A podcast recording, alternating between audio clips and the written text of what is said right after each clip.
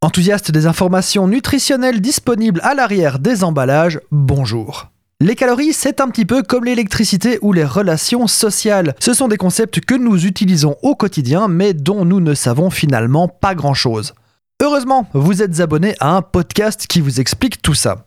Alors tout d'abord, qu'est-ce qu'une calorie? Une calorie à la base n'a rien de gastronomique, il s'agit d'une unité de mesure de l'énergie. Unité ancienne d'ailleurs, car nous utilisons plutôt le joule aujourd'hui. Donc, la calorie, définie par Nicolas Clément en 1824, et puis redéfinie par une foule de, scientifiques après lui.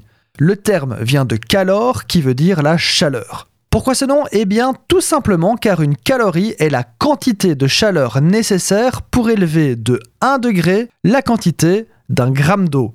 Donc, si vous prenez un kilo d'eau à 20 degrés et vous voulez le faire chauffer à 37 degrés pour le biberon de votre nourrisson par exemple, vous devrez alors fournir 17 000 calories. 37 moins 20, donc 17 calories au gramme, et comme il y a 1 kg d'eau, ça fait 17 000 calories.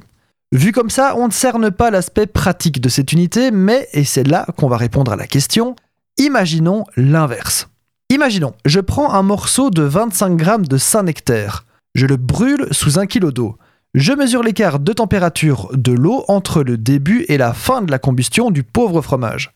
Là, j'enregistre un écart de 84,75 degrés. Oui, mon thermomètre est assez précis.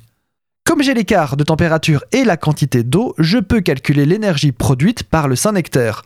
Dans cet exemple, 84 750 calories. Et quand j'ai ce chiffre, je le pondère par rapport au poids du fromage brûlé afin d'avoir sa quantité de calories au 100 grammes, ce qui fait 339 000 calories au 100 grammes. Mais 339 000 calories, n'est-ce pas un peu beaucoup?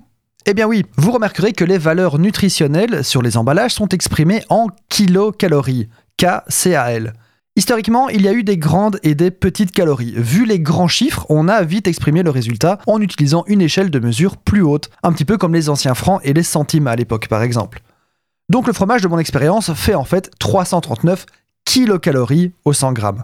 Retenez donc juste qu'on a gardé en diététique la kilocalorie, mais qu'on l'exprime en calories. Bien évidemment, nous ne brûlons plus d'aliments en dessous d'une casserole d'eau depuis longtemps. Il existe d'autres techniques plus modernes et surtout moins aléatoires et plus précises.